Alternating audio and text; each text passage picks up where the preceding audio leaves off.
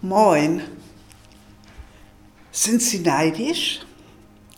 Wie geht es Ihnen, wenn Sie sehen, dass ein anderer schon wieder ein neues Auto hat? Sein schönes Haus noch prächtiger gestaltet, die dritte große Urlaubsreise macht. Ja, und wenn der dann auch noch damit angibt, sind Sie dann neidisch? Oder kommen Sie sich dann ganz klein und mickerig vor? Nagt der Neid dann an Ihnen?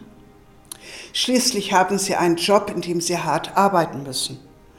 Und trotzdem reicht es oft vorne und hinten nicht. Und dem anderen fällt alles scheinbar so leicht in den Schoß. Und dann kommen ungute Gedanken. Und wir werden auch am anderen schuldig. Etwa, ob der sein Vermögen mit rechten Dingen erworben hat na, das weiß man auch nicht so genau. Kommen Ihnen solche Gedanken?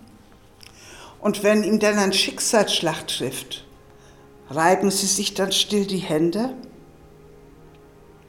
Wie gut, äh, dass wir dann auch mit dieser Schuld zu Gott kommen können. Zu Gott, der uns ja genau kennt. Und dass wir dann durch den Tod Jesu Vergebung erlangen. Mein Neid steckt an anderer Stelle.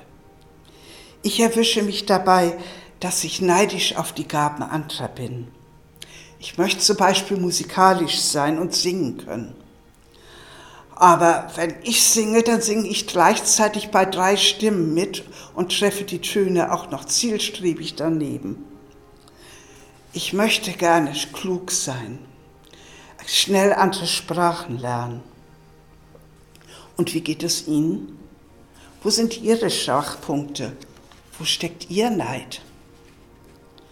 Wenn ich auf die Gaben anderer sehe und neidisch darauf bin, dann vergesse ich, dass Gott mir auch viele Gaben gegeben hat.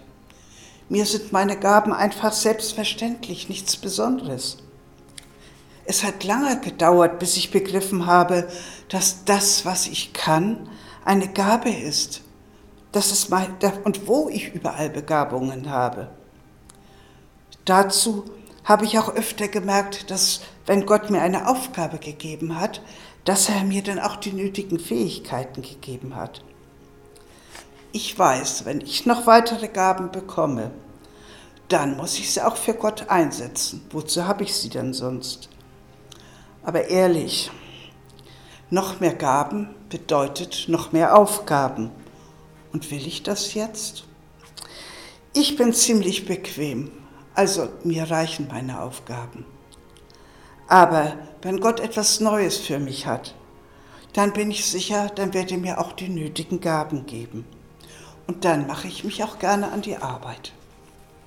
Und singen, das werde ich in der Ewigkeit mit allen Kindern Gottes zusammen.